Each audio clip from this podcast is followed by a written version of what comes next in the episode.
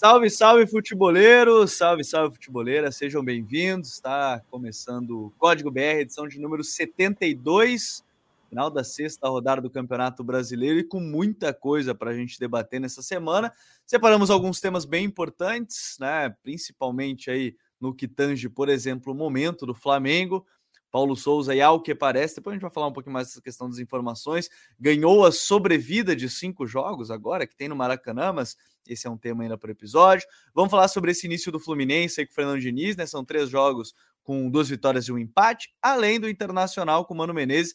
Por enquanto, sequência de empates, buscando tentar ajustar a equipe. E para isso, convidado mais que especial, não tinha participado com a gente aqui, então estava na hora já de participar aqui com, com o pessoal no Futre, no Código BR. Bernardo Ramos, seja bem-vindo, Bernardo. O canal dele está aqui embaixo para quem quiser se inscrever já também. Bernardo, um grande amigo, parceiro nosso. Tudo bem, Bernardo? Seja bem-vindo aqui ao Código. Valeu, Gabi. É, um abraço a você. Eu que fico honrado, né? Eu sou ouvinte de todos os podcasts, literalmente, do Futuri, né?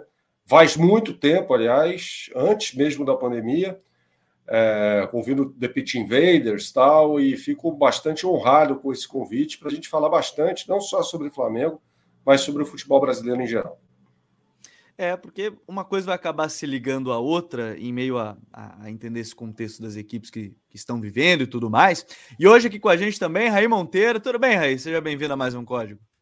Fala, Gabi. Um abraço para você, para o Bernardo Ramos. Esse lugar aqui já esteve mais bem frequentado. Sem dúvida.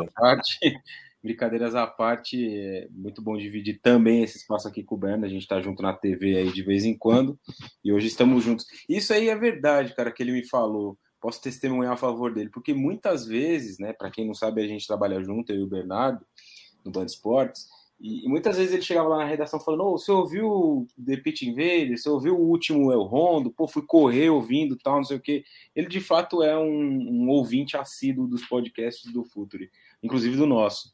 É, mas bastante coisa legal para a gente trocar ideia hoje aqui, né? Esse brasileirão esquisito que ninguém consegue engrenar de vez, ninguém consegue jogar bem, e acho que isso vai ser uma tônica para essa temporada, né? Talvez a gente não tenha um, um campeão arrasador ou que se ou que desponte desde o início do campeonato, né, que ganha o Brasileirão de ponta a ponta, com sobras e tal. Tem um pouco essa perspectiva para esse campeonato e isso é uma das coisas que a gente pode discutir hoje aqui. É, a gente estava comentando antes de começar a live, o Raí, que tem sido muito difícil um time manter o nível ao longo dos dois tempos, por exemplo. Nenhum time tem, tem conseguido. A gente vai falar sobre isso, obviamente.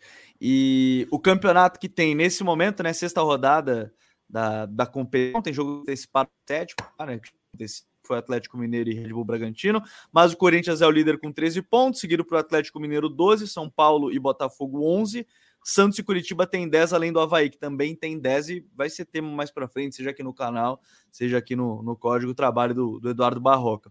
E aí lá embaixo tem Juventude com 6, Ceará 4, Atlético Goianiense 3, Fortaleza 1 e o Flamengo, que é o tema principal né, desse episódio hoje, além de outras questões que a gente vai discutir aqui, que você já viu na capa, questão do Mano com o Inter, questão do Diniz com o Fluminense, também tem seis pontos em seis jogos, uma vitória, três empates e duas derrotas, seis gols marcados, seis gols sofridos. Então, eu quero lembrar para vocês, primeiro, para deixar o like e lembrar a todos que o Código BR, todos os conteúdos do Futuri, tem o apoio da OneXBet, a maior casa de apostas do mundo, então faça parte utilizando o código Futuri, acessa lá a OneXBet. E dando boa noite para Lucas Rodrigues, Guilherme Vaz, o LR7, porque tá na capa, né? O, tema é se o Flamengo pode evoluir. Porque a partir de agora, Bernardo, acho que a, a pressão, inevitavelmente, ela aumenta. E aí não é a gente que está dizendo suas informações, você mesmo trouxe no canal sobre a questão de estar dividido internamente o Flamengo na questão do Paulo Souza. É, a pressão ela já aumentou e vem aumentando. E são cinco jogos que a gente vai ver nas próximas semanas, muito decisivos, me parece, para o treinador português, né, Bernardo? Para a gente começar, pelo menos, entender esse ponto do, do, do, Flamengo com, com o Paulo Souza. É bizarro que a gente tenha de falar em cinco jogos para uma análise, né? São cinco jogos no Maracanã, eu acho que ele até merece esse, essa, possibilidade, né? É, agora, é, no momento em que a gente grava e fala ao vivo aqui no YouTube, é, há pouco rolou uma, uma hashtag aí, volta Jorge Jesus e tal. Eu só queria colocar um contexto, eu sei que aqui o contexto é muito valorizado, né? Sim. sobre isso. Né? E eu sempre vou falar do Tere Santana. O Tere Santana dirigiu a seleção brasileira em 1982, acabou eliminado pela Itália, todo mundo sabe disso, todo mundo está careca de saber disso. E após a Copa do Mundo ele sai. Né? E aí a CBF contrata primeiro, eu não vou lembrar a ordem, se foi primeiro o Edu, depois o Parreira, ou primeiro o Parreira, depois o Edu, mas Parreira, Edu, Evaristo Macedo, e aí em 1985 volta o Tele Santana, né? Eu não sei se vocês estão lembrados disso, mas a época parecia assim que, nossa, Sim. agora ninguém segura a seleção brasileira e tal. E de fato ele começa bem é, nas eliminatórias, né? As eliminatórias eram muito menores, né? Então ele ganha da Bolívia fora de casa, ganha do Paraguai fora de casa, uma atuação inesquecível do Zico, né? É, empata com a Bolívia no Morumbi, empata com o Paraguai no Maracanã, e aí começa a sofrer muito. O Zico sofre a lesão gravíssima, né? Logo depois, em agosto de 1985. E em 1986 ele começa a sofrer muito com lesões, né? Vários caras daquele que tinham, daqueles que tinham feito a seleção brasileira encantar o mundo em 1982 já não tinham a menor condição física. Casos de Falcão, por exemplo, que foi para a Copa, mas foi fazer números só. É, Oscar, é, Toninho Cerezo foi cortado antes da Copa do Mundo. Disseu Borboleta chegou a ser convocado, foi cortado antes da Copa do Mundo também. O Zico já não tinha a menor condição. O Sócrates estava muito mal fisicamente, tinha um problema na coluna vertebral. E aí o Tele foi obrigado a trocar o pneu com o carro andando, né?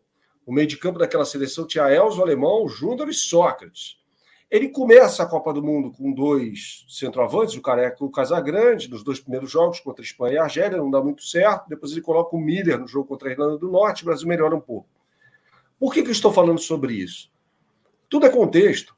O Tele Santana voltou exatos três anos depois de ter deixado a seleção brasileira, ou seja, se Jorge Jesus chegasse amanhã, o que não vai acontecer no Flamengo, ele também voltaria três anos, dois anos depois e tal, uhum. mas três anos depois de 2019, num contexto completamente diferente. Né? O time já não é o mesmo, vários jogadores saíram daquela equipe, Paulo Mari, Diego Alves já não é um, um jogador é, é, é, titular faz algum tempo, né? pelo menos nessa temporada não vem sendo. Rafinha saiu, Gerson saiu. Vários jogadores não rendem nem perto daquilo que rendiam. E não é só com, com o Jorge Jesus, não. Assim, renderam com o Jorge Jesus, mas não é só com o Paulo Souza. Né? Você pega, por exemplo, Rogério Ceni, Domi, a, a, Renato Gaúcho. Né? Esses caras nunca mais renderam mesmo. Né? É, e aí o Flamengo, que tem uma série de problemas físicos, né? um departamento médico que parece mais um hospital, você pisca o olho, passa ali na frente você entra. Então, é um contexto completamente diferente daquele. É, é um elenco que tem sérios problemas de montagem, é, não é um elenco homogêneo, tem sérios problemas ali na lateral direita, no gol, né, com a lesão do Santos, na zaga com lesão de Fabrício Bruno e outros jogadores que já não conseguem desempenhar o futebol de outrora, Davi Luiz é um deles. Né?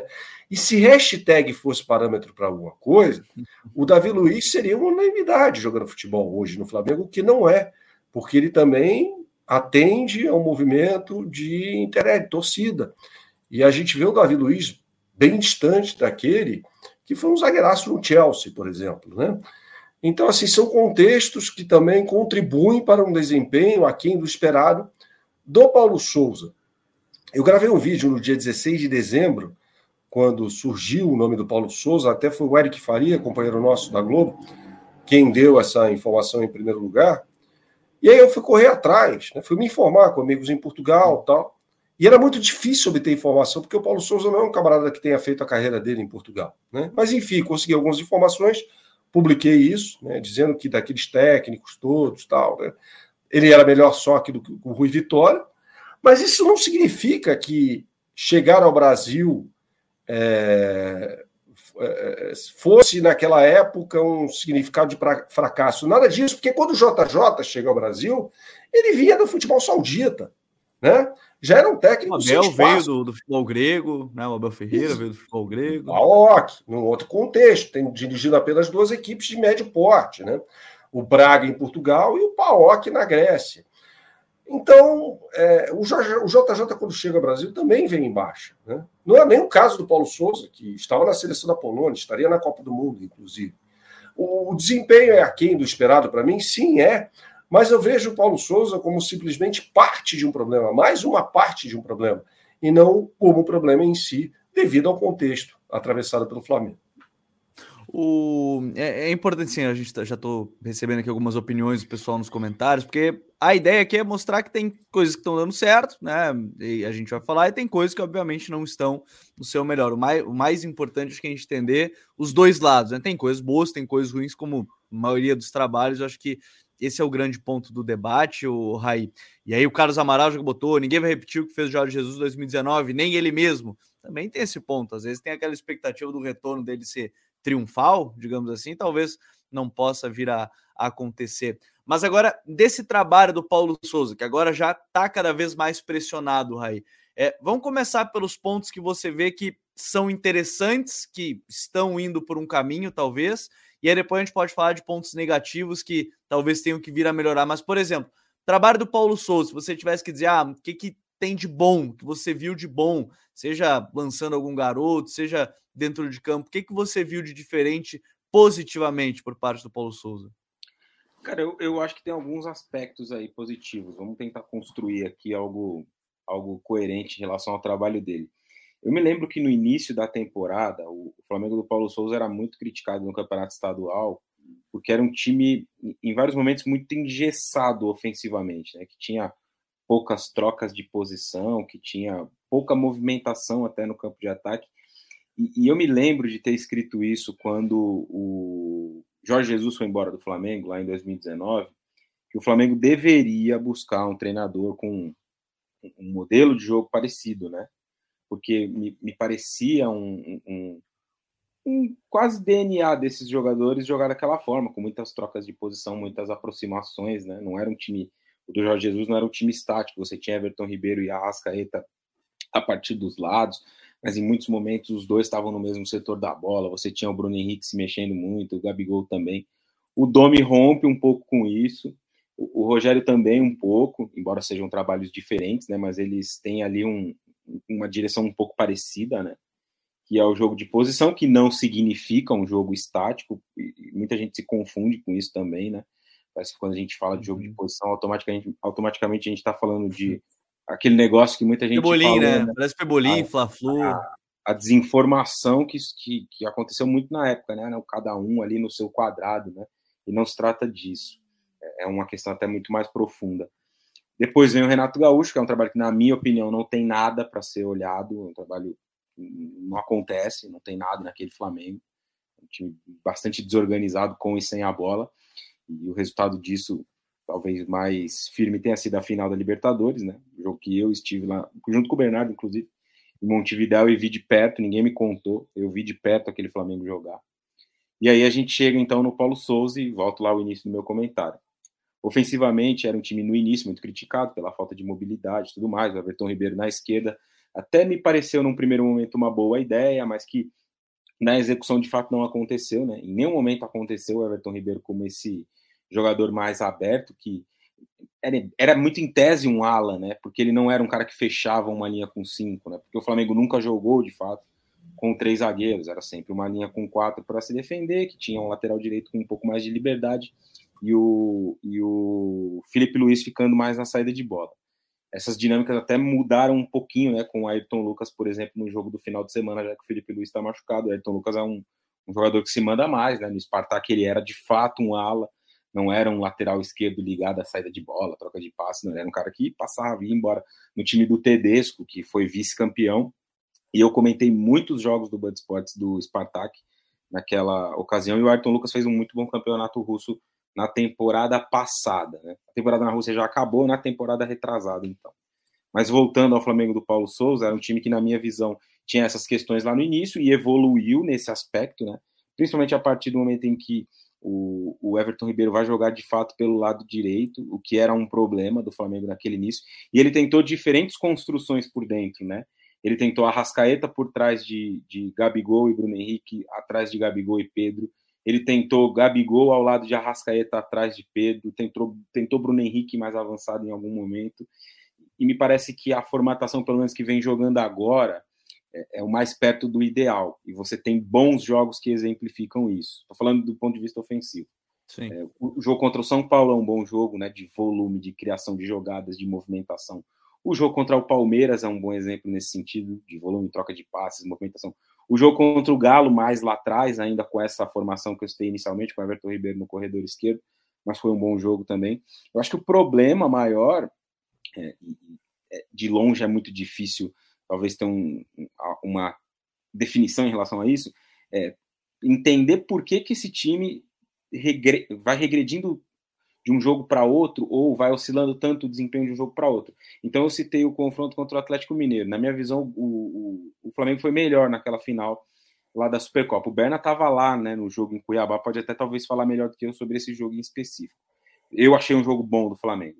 Aí vem uma queda, né, do Flamengo muito grande, faz jogos muito ruins, os clássicos contra o Vasco tenebrosos, as duas finais do Campeonato Carioca também foram muito ruins e passa esse momento de, de grande até de desempenhos muito ruins. Aí vem o início do Campeonato Brasileiro e uma pequena retomada no desempenho nesses jogos que eu citei, né?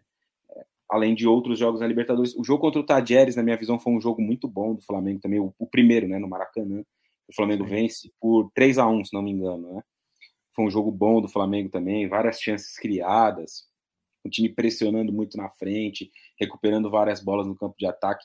E aí eu acho que tem um outro pilar que pelo menos era pretendido, né, ou é pretendido pelo trabalho do, do Paulo Souza, que talvez não tenha sido ou não venha sendo bem executado, e aí vai estourar no que eu entendo ser um problema. O, o Paulo Souza, pelo que eu vejo assistindo os jogos do Flamengo, é um, um treinador que quer, exige muito uma pressão no campo de ataque intensa para recuperar a bola toda hora perto do gol, para não deixar o time sair. Ele quer muito isso, né? Tem jogos que ele fica agoniado ali quando o time não consegue pressionar, porque de fato vai, de fato vai faltar perna em algum momento e é impossível que você passe 60, é, 70 minutos do jogo pressionando no campo de ataque, é muito difícil que isso aconteça, né? Então, acho que isso é um ponto. Quando o Flamengo consegue encaixar bons jogos de pressão após a bola perdida, ou na saída de bola, ele tende a ter um rendimento melhor. Quando ele não consegue fazer isso, e aí por diferentes fatores, seja uma queda física, seja desatenção dos jogadores, aí o time começa a sofrer mais defensivamente, e na minha visão é o principal problema do Flamengo. O Flamengo sofre muitos gols com o Paulo Souza. Né? Gols seguidos em jogos importantes, gols de desatenção. Então, o gol do sábado, por exemplo, é um gol né, que ele é inadmissível, né? O, gol, o primeiro gol do Ceará. Porque é uma falta no meio-campo, fica um olhando para o outro. O não, o Zé Roberto. Gol do né? empate do 2 a 2 É o Zé Roberto que dá o passe para o Mendonça e depois o, o, gol de falta eu, eu tava assistindo no, no, sábado, no mesmo, no mesmo horário, tava passando o jogo do Palmeiras e eu acabei assistindo o jogo do Palmeiras. Mas eu assisti agora à tarde, né, esse jogo do Flamengo com o Ceará. E em vários lances, né, a tentativa do Flamengo de encontrar uma bola na profundidade, nas costas do lateral direito com o Mendonça, aconteceu várias vezes. A tentativa, antes do lance do gol. E o lance do gol é exatamente uma bola que entra e o Mendonça acaba fazendo o gol. Então, é, eu citei o aspecto ofensivo, que na minha visão foi bom, é bom até aqui no trabalho mas que oscila muito e é preciso entender por que oscila. Pode ser que tenha um quê de, de preparação física. E, na minha visão, a, a, a, principal, o principal problema é defensivo. E é defensivo quando o time não tem perna para pressionar lá na frente. A bomba estoura lá atrás, como é um time que joga adiantado, muitas vezes não tem velocidade para correr para trás. A dupla de a, a, linha de quatro do sábado, por exemplo, tinha Isla Pablo, Davi Luiz e o Ayrton Lucas. O Davi Luiz não é um jogador que se notabiliza pela velocidade, o Pablo é um jogador que está se condicionando, porque chegou, se machucou, tem entrado né, gradualmente agora. O Isla também não é um jogador que se notabiliza na, pela velocidade. E o Ayrton Lucas é alguém que também, na minha visão, pelo menos, não tem ainda o ritmo de jogo ideal. Né? Chegou também machucado e tal, vai entrando aos poucos.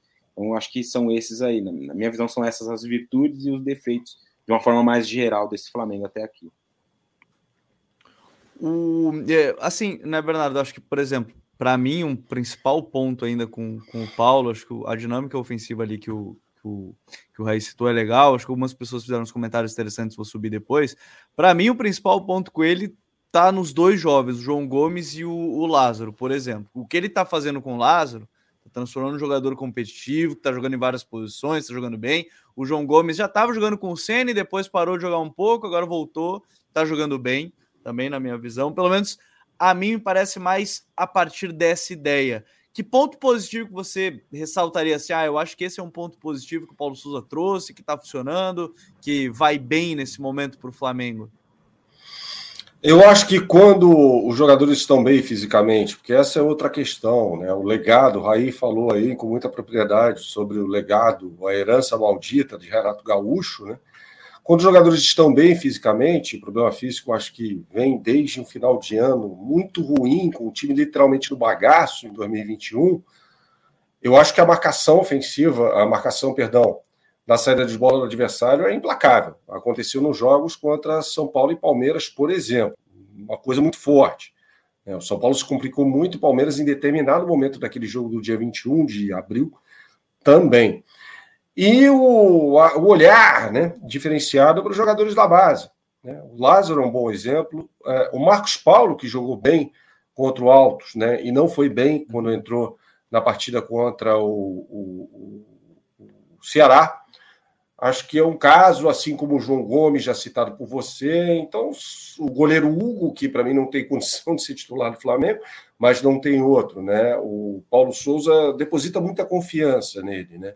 Por meio do seu preparador de goleiros, o Paulo Grilo. Agora, as críticas em relação, acho muitas delas pertinentes, mas acho que tem muita desinformação, né? É, eu tive um debate, não foi nem acalorado, muito respeitoso, aliás, um comentarista da, da TV Globo, né? Que é a TV que transmitia, que tinha os direitos de transmissão do, da Supercopa, lá em Cuiabá, tomando uma cerveja tal, não sei o quê. E a, a, principal crítica que ele fazia ao Paulo Souza naquele momento era sobre o Everton Ribeiro. Ah, não pode jogar de A, ou não pode jogar como meia pelo lado esquerdo. Ou como disse o Raiz, se utilizando, se aproveitando do corredor pelo lado esquerdo ofensivo, uma vez que Felipe Luiz compõe a saída com os três. Né? Com, ele faz parte da saída com os três jogadores. E aí eu falei, mas peraí, qual foi o melhor trabalho, pelo menos daqueles que eu vi, do Paulo Souza? O questionei. Aí eu falei, Fiorentina, correto? Quem era o ala pelo lado direito daquele time da Fiorentina, que jogava com três zagueiros, de fato, né? Pelo lado direito, o Roncalha, pelo lado direito, o finado Astori. Era o Bernardeschi. O Sim. Bernardeschi na Juventus é o quê? Né? Então, é, ele jogava com Bernardeschi, Marcos, Marcos Alonso do lado esquerdo, né, que hoje está no Chelsea, o Badelli, o Vecino, o Badelli rebaixado aí com o Genoa, né? o, o, o Borra Valeiro, Ilicite, que é um jogadoraço, um monstro, né? e o Kalinic à frente. Então, assim, é, você pega, sei lá, o principal trabalho, talvez não em termos de resultado, mas em termos de desempenho, que foi primeiro primeira parte, primeira metade daquela temporada, você vê algumas uhum. coisas, você fala, pô, cara, esse cara, entre aspas, inventou e deu muito certo. Né?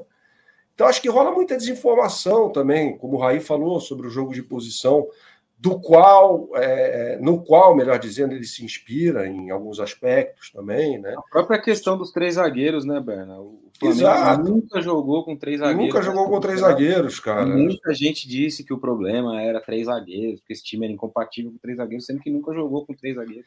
E ainda que jogasse com três zagueiros, né, Raí e Gabi, é, fica uma imagem, e olha só como é antigo isso, né?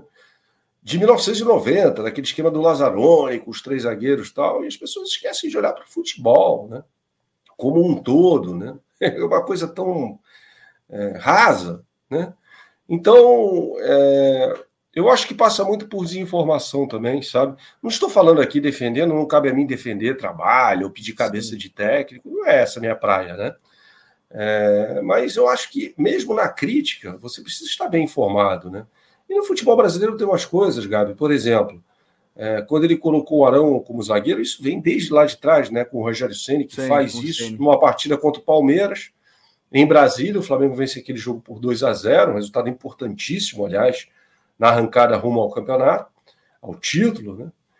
E aí o que a gente via assim era: não, é, Arão não é zagueiro. Tá. É, eu fico imaginando essas pessoas é, assistindo a um jogo da Premier League porque não vem, né? Hoje, hoje melhor dizendo, na, na nesta segunda-feira, o jogo entre Newcastle e, e, Arsenal. Né? O jogo que o Newcastle arrebentou com o Arsenal. Né? Primeiro tempo terminou 0 a 0 mas poderia ter terminado ali uns 2, 3 a 0 O que que o que que o Ed Howe, técnico do Newcastle, ouviria aqui no Brasil quando tirou o Joelinton de uma posição de centroavante para colocá-lo como meio-campista. Como meio, com camisa 8. É, então, dentre outras várias da história do futebol, né? Eu estou citando uma que me veio à memória recente, porque eu assisti ao jogo. Então, assim, eu acho que o, o trabalho do Paulo Souza é, é, é digno de críticas. Acho que todo trabalho merece ser criticado em algum ponto, mas muitas das críticas passam por desinformação. E aquilo é repetido e vai se tornando verdade absoluta, como citou o Raí na história dos três zagueiros. O Flamengo nunca jogou dessa forma, e pode ser que jogue um dia, tá? Isso não necessariamente vai ser ruim. Vejamos como ele acerta a dinâmica do time com três zagueiros, se for o caso. Mas eu acho que tem um, um outro ponto, né?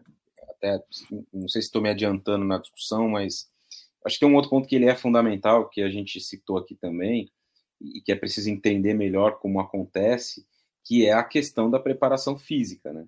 É um time que fisicamente tem sofrido muito em, em alguns jogos eu tenho um pouco a sensação de que isso não está ligado só ao trabalho, né, ao treinamento em si, claro que, que pode ser que esteja, mas eu, eu acho que está ligado um pouco também à questão do elenco, né?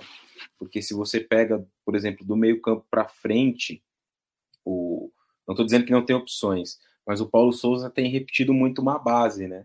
Então, quando estão disponíveis, Everton Ribeiro, Arrascaeta, Bruno Henrique e Gabigol quase sempre jogam. É muito difícil você ver um deles ficando fora, salvo quando não estão disponíveis. Então, recentemente, por exemplo, o Bruno Henrique esteve machucado, né? E o Lázaro entrou e entrou bem, bem no lugar dele. É, entre outros jogadores mais jovens que tiveram oportunidade também, né? O próprio João Gomes, que foi citado pelo Berna aí também um, um pouco mais cedo, e que eu acho que é um, um outro aspecto positivo do trabalho do, do Paulo Souza, né? Porque se você pega o, o Flamengo dessa temporada, os bons jogos que fez, né? Esses jogos contra Flamengo e São Paulo, ele tinha essa dupla no time titular. Contra o Palmeiras, se não me engano, jogou o Lázaro também, né, Ben? Não, tenho certeza agora, mas que eu me recorde, porque esse jogo, esses dois jogos eles foram ali mais ou menos na mesma semana, né? No, no domingo, tá, tá mutado o seu. Perdão, o jogo contra o São Paulo no domingo e do Palmeiras na quarta-feira, um jogo não, isolado. Ele né? jogou os dois jogos, né? Acho que ele jogou com o mesmo time nos dois jogos. Lázaro e João Gomes. E foram é, peças fundamentais aí para que o Flamengo tivesse um bom rendimento naquele confronto, muito ainda dentro dessa lógica. O time com a capacidade maior de pressionar no campo de ataque e tal. Então, eu acho que passa um pouco também pela questão de. Estou falando tudo isso para a gente chegar num ponto de. Eu acho que passa um pouco pela questão da renovação também. Que, que me parece que a direção não assumiu muito essa posição em algum momento mas empurrou para o Paulo Souza a missão de renovar este time de alguma forma. Porque muito se fala de 2019 e eu de verdade acho muito chato toda vez que se fala no Flamengo. E na 90% dos espaços é, a gente é, precisa falar, precisa colocar 2019 na conversa e precisa dizer que talvez se o Jorge Jesus voltar o time não vai render a mesma coisa. Eu até acho que não vai também por conta exatamente desse aspecto. São jogadores três anos mais velhos, né? três temporadas mais velhos. Jogadores que já não eram tão jovens em 2019, a maioria deles, né? Então, eu não tenho total certeza de que esse rendimento voltaria, não só com ele, com, ou com qualquer outro profissional, e vejo essa questão da reformulação como um tópico sensível e que foi empurrado para o treinador fazer, talvez sem muito respaldo da direção. E é um outro elemento.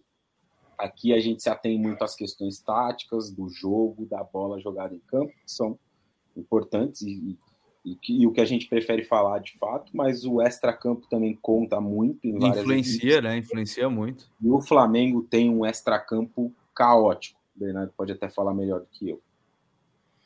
O... Tem até alguns comentários aqui, Bernardo, aproveitando, é, porque, por exemplo, o Lucas Rodrigues falou que o maior problema do Flamengo é não deixar o Paulo Souza trabalhar em paz. A política também está interferindo no dia a dia, que foi o que o Raí falou agora há pouco. É, também do Guilherme Vaz, que não é flamenguista, mas acho que a renovação do elenco parece que não foi adequada, mas o time vai melhorar. É, também aqui o Expedito Filho disse que Paulo Souza nunca entregou os resultados que o credenciasse a treinar o Flamengo, com a expectativa que a torcida tem. O desempenho é, está dentro da média da carreira do técnico. Quem contratou sabia. O João Buruti não está gostando do trabalho do Paulo Souza, diz que é o pior técnico de todos os tempos. O Cortes do Lobão diz que o Paulo Souza só não foi pior do que o Cacique Medina.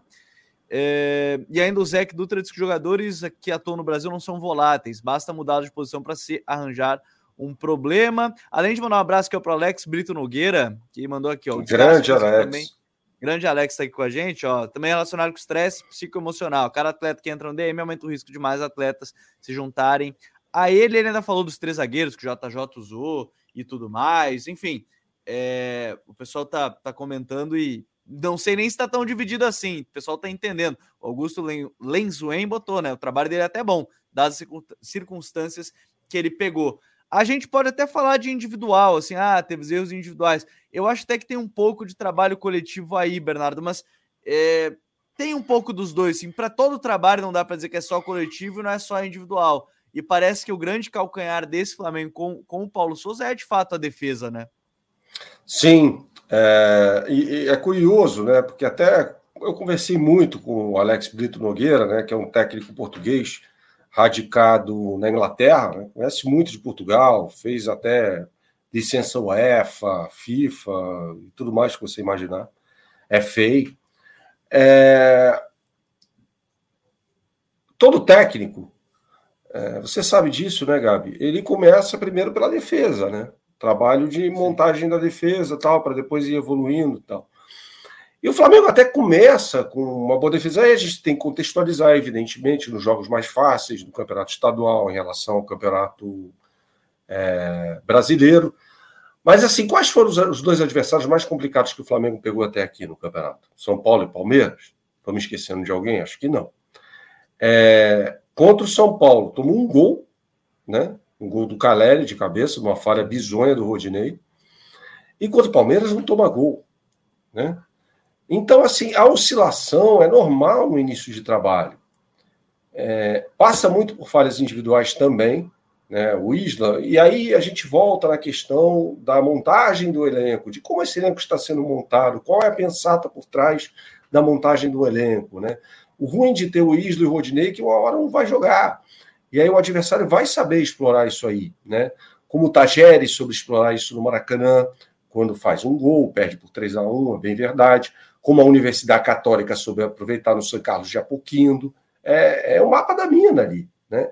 Então isso é resultado do quê? Montagem de elenco, né? culpa do Paulo Souza, é, essa observação. Então, o, o Gabriel Silva até está falando aqui que a, o Paulo Souza cai amanhã contra a Católica do Ariel Roland. O Ariel não vai dirigir a Católica, né? No jogo contra o, o, o Flamengo, está com Covid, alguma coisa assim. Mas eu acho que tudo é, é, o contexto em que ele se encontra, né?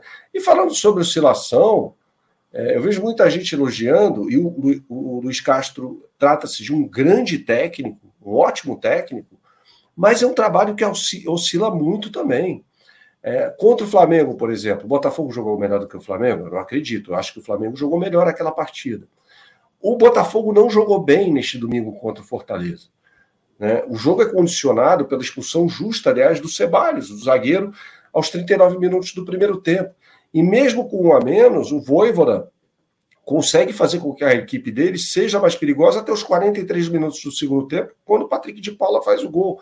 Então, é um time que oscila bastante também, faz grandes jogos, mas faz jogos muito ruins, como o jogo contra o Juventude, empate por 1 a 1 em Engenhão, e como boa parte da partida, ou do jogo, né, melhor dizendo, do cotejo contra o Fortaleza.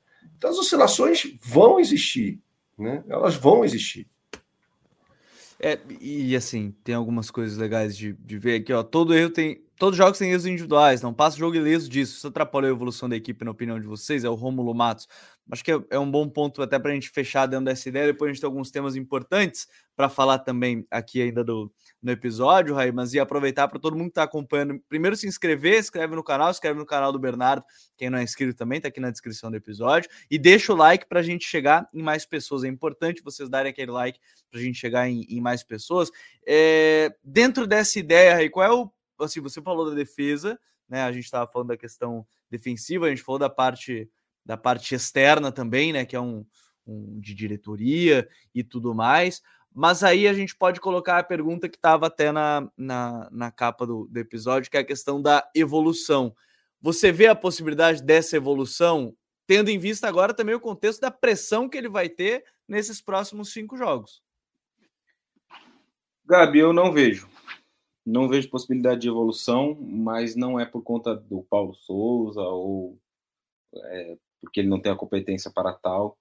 A minha visão sobre a questão do Flamengo passa um pouco também, vou adicionar até um outro tópico aqui, é, um pouco pelos jogadores também. E, e, uma outra, um outro ponto que eu já até falei aqui num, numa outra conversa nossa há um, semanas passadas, não lembro se foi na semana passada ou na anterior. Acho que foi na semana passada, quando a gente falava de Botafogo e Flamengo. Não adianta o treinador ter os melhores métodos do mundo, as melhores ideias e tal, e os jogadores não quererem, não comprarem a ideia, não, não, não quero ser leviano aqui ou levantar falso de dizer que os jogadores não se entregam, não se dedicam, não é isso. Mas eu acho que é um, uma combinação que não aconteceu. Esse elenco do Flamengo com o Paulo Souza. A sensação apenas é uma, uma apenas uma sensação que eu Sim. tenho assistindo aos jogos do Flamengo. Não, me parece que os jogadores tenham comprado as ideias do Paulo Souza, que ele tem ali é, é, força sobre o elenco. E a gente já viu várias notícias de que é, os jogadores estavam insatisfeitos com cobranças dele, que ele era muito rígido aí nos, nos treinamentos, enfim, nas cobranças à beira do campo. Então, por esses aspectos de não de entender que o grupo talvez não esteja tão fechado assim, para usar uma palavra popular do futebol, né? Não, não, estejam tão fechados assim com o treinador, por entender que isso está acontecendo, eu tenho a sensação de que esse trabalho não tem evolução e que é, ele caminha aí para um rompimento muito breve, daqui um mês, daqui cinco jogos, daqui dois meses. Me parece inevitável aí. Vou me surpreender muito se isso acontecer. Farei aqui uma, falarei isso, mas vou me surpreender muito se esse Flamengo der certo nas mãos do Paulo Souza. Eu não consigo enxergar isso acontecendo, infelizmente. É, são, são, são, cinco jogos aí em casa, acho que esse é o ponto. E você, Berno, você vê essa possibilidade assim de, de evolução, que é talvez o tema central, mas a partir dessa pressão que ele terá, que a gente sabe que ele vai ter. São cinco jogos em casa, mas gente, o que a gente está vendo de imagem de questão de é o volta JJ, é o, enfim, fora Paulo Souza, é, é uma pressão que ele vai ter mesmo sendo jogo em casa. É, ah, o Maracanã é um lugar onde é, tem pressão para o adversário, mas aparentemente não vai ser só para o adversário nesse período agora. Se a diretoria estiver imune a pressões como está até esse momento, eu honestamente acredito que tenha condição, mas a diretoria vai ter de bancar. É, imagine o Jürgen Klopp chegando ao futebol brasileiro dizendo, como ele disse na primeira entrevista dele lá no Liverpool, que precisava de quatro anos. Então, assim, é, o Flamengo vai ter que importar a torcida também e tal. É, o torcedor tem todo o direito de vaiar e tal. Mas, assim, qual é o. o, o a, a, diretoria deve se pautar por isso ou deve se pautar por acreditar naquele método de trabalho? O nosso amigo Aí... Falso 9 comentou aqui, né? Ele botou qual é o impacto que um tuitaço ele botou no planejamento do ano numa equipe deveria ter. Talvez seja isso que pois ele é. falando. Pois é, então assim, é, se pautar pela torcida me parece um erro. Agora, qual clube no futebol brasileiro tem a convicção sobre um trabalho? Qual dirigente do futebol brasileiro tem a capacidade de avaliar um treinamento?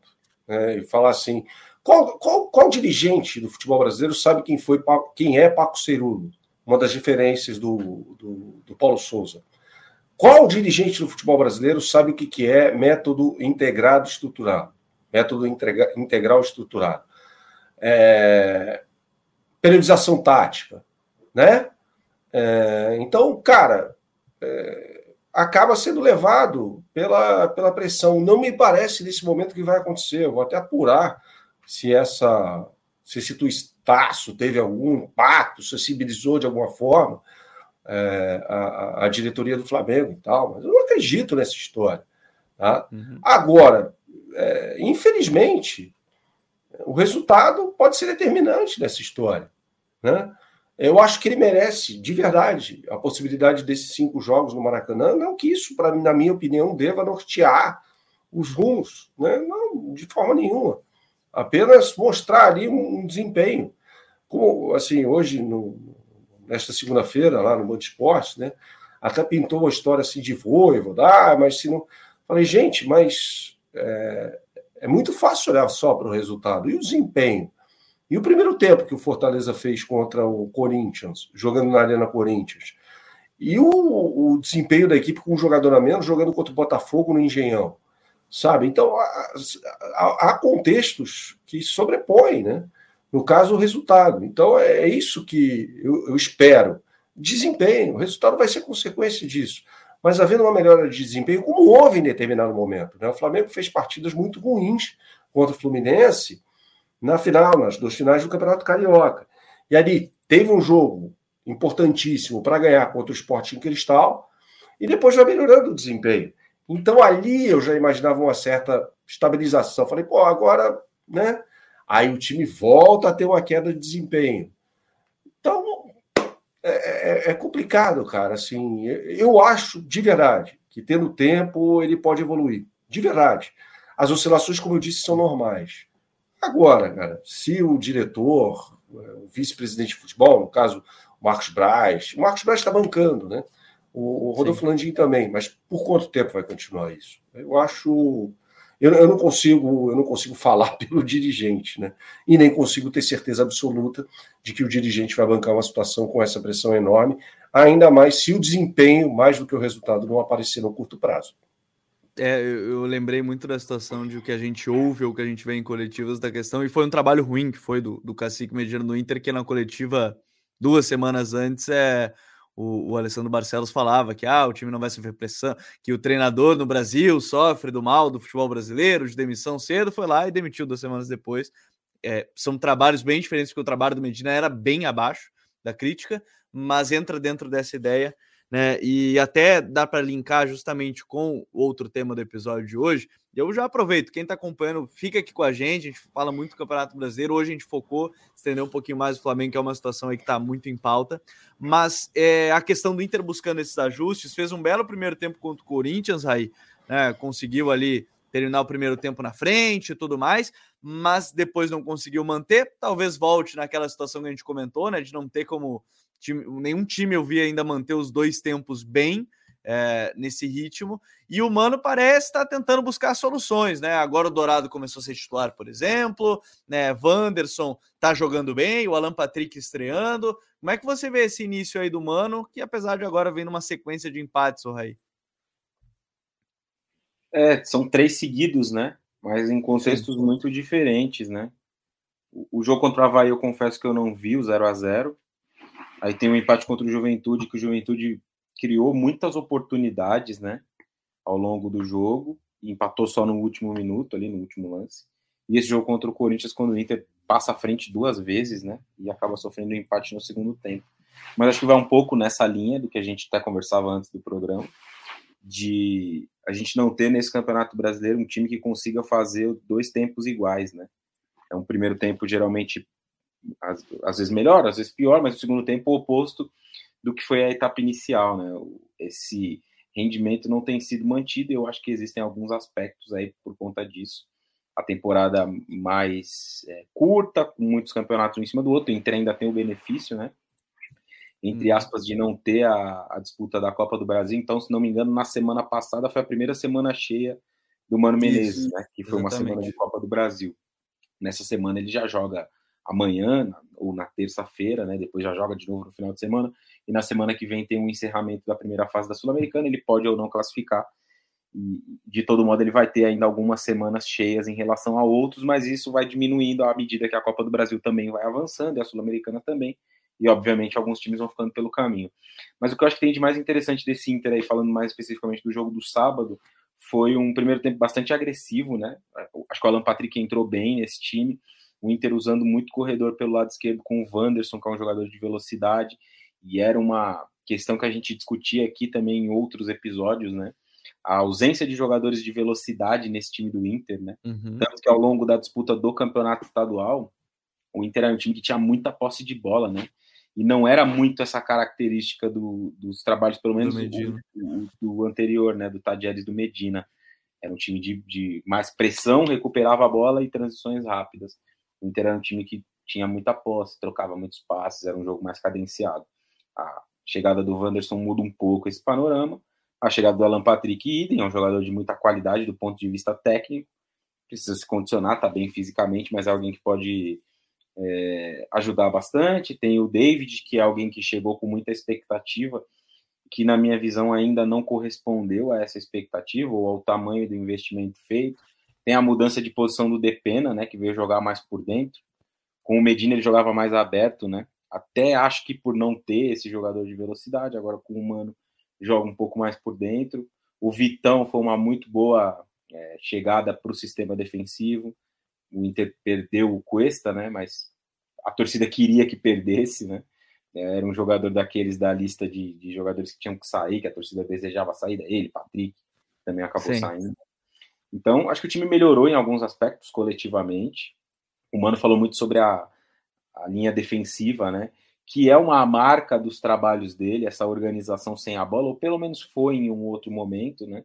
No Corinthians, acho que mais especificamente, né? uma linha de quatro muito bem organizada, bem posicionada, e ele falou desses ajustes que ainda precisam ser feitos, e dos defeitos dessa última linha no jogo contra o Corinthians, que permitiram ao Corinthians reagir duas vezes.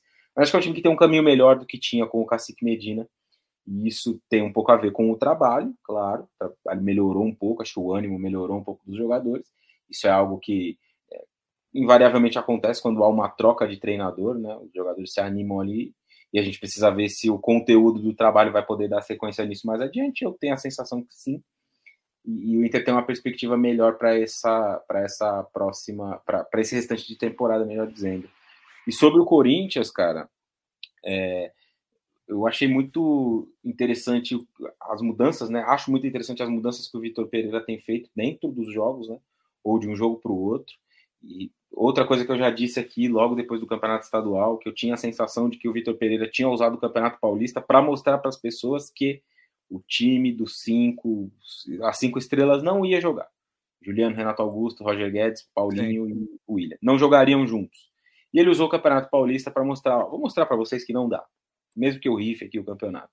Claro que o Corinthians tentou ganhar, entrou para ganhar contra o São Paulo, enfim, mas ali ficou muito claro, né, que isso era impossível de acontecer. A lesão do Paulinho é uma questão e vai impossibilitar que, que isso aconteça, que eles joguem juntos, mas mesmo com o Paulinho bem, acho que isso não, não seria possível. Mas é, eu acho que tem de aspecto mais interessante são as mudanças que ele faz dentro do jogo. Então você vê no sábado, por exemplo, o Mantuan começa com um homem, mais aberto, fechando uma linha de cinco sem a bola pelo lado esquerdo. E aí, quando o Inter começa a pressionar muito pelo outro lado, com o Wanderson, ele transfere o Mantuan para outro lado. Então, o Mantuan foi alguém que ganhou minutos, que jogava menos com as comissões anteriores, passou a jogar mais, é alguém que ajuda muito no trabalho sem a bola para preencher aquele setor, chega à frente também. A, a ideia de ter Roger Guedes para um, ti, um tipo de jogo, né, no comando do ataque, ter o Jô para outro tipo. O Jô entrou muito bem no segundo tempo, criou várias oportunidades. O Renato Augusto mais avançado, mais perto da área, onde ele, entre aspas, possa descansar um pouco mais em alguns momentos do trabalho sem a bola. Então, acho que tem percepções muito importantes do Vitor Pereira, porque em um cenário de poucos períodos para treinamento, viagem, jogo, viagem, jogo, viagem, jogo, recupera, viaja, joga, a capacidade do treinador de perceber coisas e corrigir dentro do campo vai fazer com que o trabalho é, ande. E é isso que eu consigo observar do Corinthians.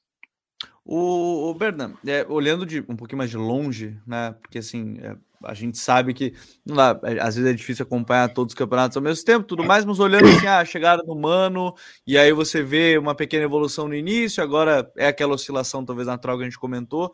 Como é que você vê essa questão do, do Inter a partir do, do Mano? Porque a, a expectativa quando começou o brasileiro com o Medina era das piores por parte da torcida. Com o Mano arrefeceu um pouco isso. Você vê um ponto de melhoria a partir da chegada dele ou até quando ele chegou você ficou meio com um pé atrás, por exemplo, da escolha? Eu fiquei com o pé atrás, sim. Agora, é, eu já ouvi aqui o Código BR que focou mais no internacional, né?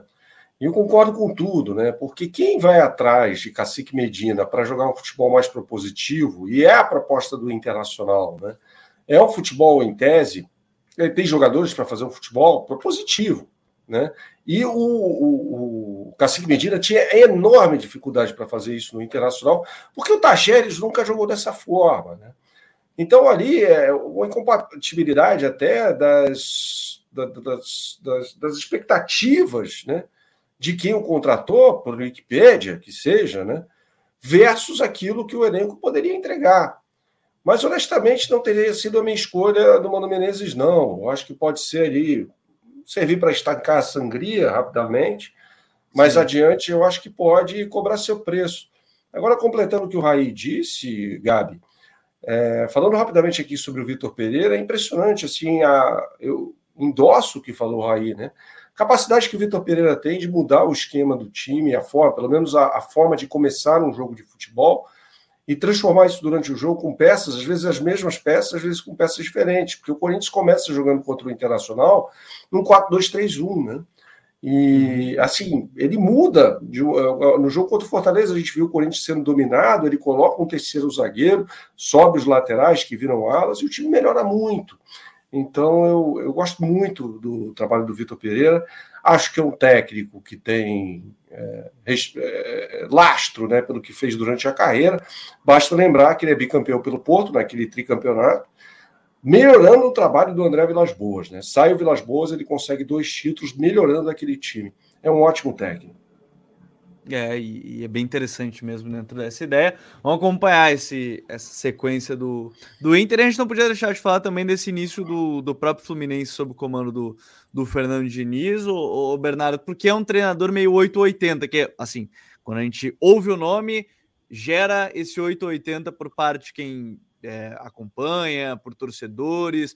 Virou, acho que assim, também polarizado dentro da própria torcida do Fluminense, lembrando do trabalho recente dele mas é, pelas entrevistas, talvez nesse início é muito pouco ainda, são três jogos. Se a gente não podia analisar, por exemplo, que a gente comentou, né, do trabalho do Paulo Souza por cinco, por três que não vai ser também do, do, do Fernando Diniz. Mas me pareceu, pelo menos nesse início, um treinador que está querendo mudar. Não vai ser aquele cara que vai jogar tão aberto assim, tá mais preocupado um pouquinho em algum momento em defender também. Mas me parece que ele sabe que não sei se a palavra é que é o último grande time que ele vai pegar, porque eu acho que não é, mas que é um trabalho bem importante que ele tem para talvez mudarem a, a opinião sobre ele, Bernardo. Eu acho que na partida contra o Atlético, no último sábado, né? Isso fica muito claro. É um Fluminense que usou mais da bola longa, né, é um Fluminense que não joga mais dois pontos, né? tem mudanças sensíveis em relação ao trabalho do Abel. É, então, jogando com o Luiz Henrique, o Cano, o Natan, por hora, tentando fazer o jogador pelo lado esquerdo, mas não conseguindo. Né? O Natan não fez uma boa partida. Agora, é um técnico também que sabe se adequar, e me parece estar fazendo isso no início do trabalho, às circunstâncias que o jogo impõe. Como, por exemplo, na partida contra o Palmeiras. Sabedor que tinha uma equipe inferior ao adversário, jogando na casa do Palmeiras, precisando de um resultado, empatar o jogo no caso, coloca o Caio Paulista como jogador pelo lado direito na, naquela partida, e ali começa o gol do Fluminense. Né? Sim. O Caio Paulista que também entrou na partida contra o Atlético. É, e também, assim, quando a gente fala sobre o Atlético, desculpa, eu sei que o assunto é Fluminense, mas eu preciso fazer um adendo, né? Claro. É, são tantas opções erradas, né? Porque é um time que ganha a Copa Sul-Americana e poderia ter agradecido ao Alberto Valentim. Eu já achei uma escolha ruim a dele, mas beleza. Ganha. É, ele surfando muito a onda ainda do Antônio Oliveira, né? E aí, quando ele imprime a marca dele no início da temporada 2022, ele faz um trabalho desastroso, né? Mas a reta é... final do brasileiro foi assim também já, né? Não é nem também, também. brasileiro passado já. Também, mas aí agora, né, no, no, em 2022, ele começa, por exemplo, a jogar com dois zagueiros, um time muito, extremamente reativo, né, com o Pablo jogando mais à frente, às vezes com linha de cinco, uma linha de quatro, vi isso no jogo contra o Palmeiras, cara, 4-5-1, assim, né, uma formação meio esquisita, e aí ele é demitido, o Fábio Carilli é o escolhido, dura 21 dias, é demitido com menos de 10 treinamentos dados, uhum. e agora Filipão, né? E assim, honestamente, cara, vendo o Canóbio jogando na, na, na, sobre, sobre a, a batuta do Filipão, eu olhava e falava, gente, o que está acontecendo, né? E é um time que esbarra também nas limitações técnicas de escolhas muito ruins, né? De reforços, como por exemplo o Pablo, que perdeu o gol mais inacreditável do Campeonato Brasileiro até aqui, e teve uma opção até de, de ter passado a bola no momento de contra-ataque para o Canóbio, fez uma escolha errada com uma finalização para a defesa do bom goleiro Fábio. Então é um time que está completamente perdido na concepção do seu futebol. É, o Fluminense é um time que, que proporciona algumas falhas defensivas, né? O Iago jogou como lateral direito, é, e ali o Atlético teve algum momento de chegada na partida, né? principalmente desses dois lances aos quais eu me referi sobre Sim. o Pablo. Vai ter trabalho o Fernando Diniz, mas eu já vejo uma mudança de concepção de futebol muito sensível em relação àquilo que o Abel produziu né, durante essa breve passagem dele. O, essa é boa lembrança. Daqui a pouco eu já vou liberar o Bernardo também aqui com a gente no código, mas essa reta final para a gente fechar com, com esse tema do Diniz, e é um ponto que ele tocou de não jogar exatamente com os pontos. O Natan vira quase um quarto meio-campista, era cinco pau com o Ganso, aí vê a lesão. É, esse time já está tendo essas questões sensíveis de estar tá todo mundo mais próximo do setor da bola, é só o lateral lá aberto do outro lado. Mas, de novo, eu não sei como é que ficou a tua impressão, pelo menos esse primeiro período. A gente falou um pouco na semana passada sobre o jogo contra o Palmeiras, mas é um time que está tentando também ser um pouquinho mais seguro na defesa, mesmo que ainda vá tentar sair jogando pelo chão, tentando esses toques mais curtos e em alguns momentos essa bola longa, Rai. É, eu acho que isso é importante porque mostra revisão de conceito, né? Porque eu, eu, eu, consigo, cara, enxergar de fato uma evolução muito grande no, no Diniz aí dos trabalhos em que ele conseguiu fazer. Eu acho que tem um erro, na minha visão, tem um erro quando ele troca ali, quando ele troca não, né? quando ele é demitido do Santos e no dia seguinte ele assume o Vasco. Acho que ele errou nesse momento. Poderia parar, fazer uma reflexão, entender onde, onde o time dele não andou e tal, para poder melhorar. Que foi exatamente o que ele disse ter feito quando ele fica o período, né? Ele sai do São Paulo, fica um período sem trabalhar e vai assumir o Santos quando você troca um time de um dia para o outro, você não tem a menor condição de fazer uma revisão do que você estava é, fazendo anteriormente, né, do que Sim. não vinha dando certo. E aí ele aplica isso de novo, né, ele fala de novo isso no jogo com, quando ele assume o, o Fluminense. Ele viu muitos jogos e reviu conceitos. Então acho que isso é, é o, o, mais importante, fundamental na minha visão. Ele ser um treinador que nesse momento tenta rever, tentou rever conceitos para aplicar no Fluminense, fazer um time mais, mais seguro, né, defensivamente, que é a principal crítica que se tem aos trabalhos do Diniz. É um time que, são times muito expostos em vários momentos. No São Paulo, eu acho que em um momento ali do trabalho dele, né, quando o time deu aquela engrenada no Campeonato Brasileiro, o time até encontrou alguma solidez, né? Passou alguns jogos ali sem ser vazado e tal. Teve um, um, um bom momento nesse sentido, organizado, sem a bola, compacto, coisa que a gente via pouco no time do Diniz, né? Um time que muitas vezes subia a pressão descoordenada e aí tomava um monte de bola nas costas. Isso diminuiu um pouco tem o aspecto que você falou dos meias, né? De ser um sistema até parecido com o do São Paulo, quando ele tinha aquela linha de quatro no meio-campo, uhum. ele tinha Igor Gomes e o Sara abertos, e os dois muitas vezes se juntavam no setor da bola. Isso já está acontecendo aí minimamente no Fluminense, ainda é um trabalho de muito de pouco tempo, né? Muito início ainda, tem, sei lá, 10, 15 dias que ele está no Fluminense, mas já dá para ver algumas pequenas coisas aí das coisas que ele pretende, que ele já fez em outras equipes eu acho que mais importante do que isso, um treinador que tenta é, fazer seu time um pouco mais sólido defensivamente. Eu acho que essa é talvez a principal notícia momentânea no Fluminense. E, e, além disso, o mesmo que eu disse sobre o Inter anteriormente, né? A mudança de ânimo de vários jogadores a partir da troca de um treinador, né? O, Abel, na reta final ali dele, já dava muitas demonstrações nas entrevistas dele, né? De que ele não conseguia mais tirar nada daquele elenco. Né? de que ele estava incomodado com aquilo também. Acho que isso foi uma das coisas que motivou ele pedir demissão. Então o Fluminense também tem um ânimo um pouco renovado, para além da, na minha visão, boa equipe que tem. A gente vê aí os, os, os principais times do futebol brasileiro, acho que o Fluminense está é, tá ali numa segunda prateleira, né? Não é do nível de Galo, Flamengo e Palmeiras, mas tem um time ali é, ok que pode brigar por coisas legais. É, tô curioso, tô curioso pela sequência aí de, de trabalho e como é que vai ser esse Diniz para essa, essa sequência aí com o Fluminense. Vamos bater uma hora de live. Deixa eu agradecer, Bernardo, mais uma vez é, pela participação com a gente. É, que seja a primeira, em breve a gente possa lhe ver de novo aqui no código, debatendo, falando sobre futebol. Foi muito legal. Espero que tenha gostado também. Então, obrigado mais uma vez. Até a próxima, Bernardo. Eu quem agradece, né? Usando as palavras do Raí, esse espaço aqui já teve gente melhor. E eu não digo isso sobre você e meu companheiro de TV. Mas certamente espero ter correspondido aí à expectativa dos amigos. E quando precisar, é só falar. Estamos por aqui 24 horas por dia, meu caro. Valeu, Berna. Valeu, Raí. Até a próxima, meu parceiro. Valeu, Gabi. Abraço para você, para o Berna, grande amigo. Até a próxima. Tamo junto. Valeu, obrigado todo mundo de novo. Deixa o like, se inscreve, é muito importante pra gente. O canal do Bernardo também tá aqui na descrição. Quem estiver ouvindo pelas plataformas de áudio, de streaming também. Um grande abraço. Toda segunda-feira, nove da noite, tem código BR aqui no YouTube. E depois na terça, já na madrugada de terça, você acompanha nas diversas plataformas de streaming de áudio. Um grande abraço todo mundo, até a próxima. Tchau.